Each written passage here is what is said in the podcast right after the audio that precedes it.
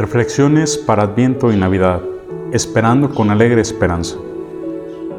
Jueves de la segunda semana de Adviento. Lee desde una posición sin poder. Yo les aseguro que no ha surgido entre los hijos de una mujer ninguno más grande que Juan el Bautista.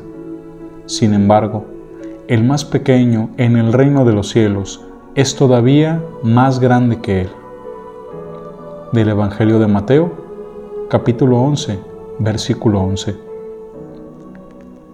A veces, antes de ver un largometraje, he visto el avance, una película de dos o tres minutos de duración, que ya sea estropea toda la trama o despierta mi interés lo suficientemente como para ver la fecha de estreno.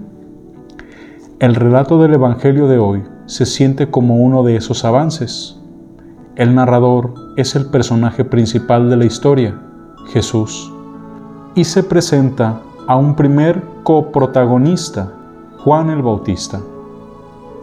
El contexto es un malentendido e incluso amenazas contra las dos grandes figuras que marcan el comienzo del reino de Dios.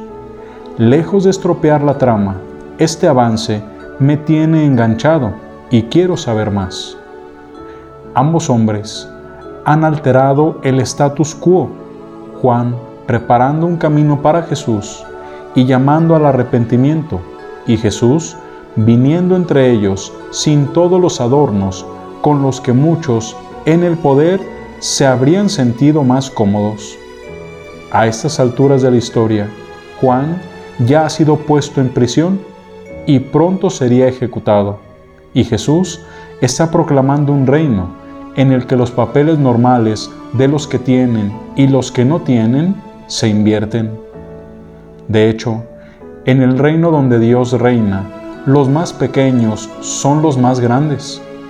Jesús ilustra esto una y otra vez en sus palabras y hechos a lo largo de su ministerio público, creando una mayor tensión con los que están en el poder y una mayor esperanza en las vidas de los que están al margen de la sociedad.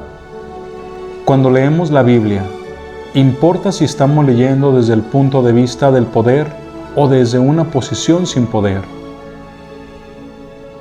Cuando leemos la Biblia, necesariamente escuchamos su significado desde nuestro contexto cultural y nuestra posición en la sociedad. Pero no podemos detenernos ahí si queremos descubrir capas más profundas de significado. En los tiempos de Jesús, aquellos sin acceso al poder religioso o político eran en gran medida ignorados, pero el mensaje de Jesús puso a esas poblaciones sin poder al frente y en el centro. Desafió a la gente de su tiempo que ejercía el poder a escuchar desde una perspectiva diferente. Nuestro desafío también es ponernos en la posición de los más pequeños, y determinar si permitiremos que las palabras de Jesús no liberen de las normas que están en conflicto con el Evangelio. Jesús, enséñanos a abrir nuestras mentes y corazones al poder de tu mensaje. Recuérdanos que leamos y recemos con tus enseñanzas desde la perspectiva de los pobres, de los olvidados, los encarcelados y los marginados. Prepáranos para recibirte con pobreza de espíritu.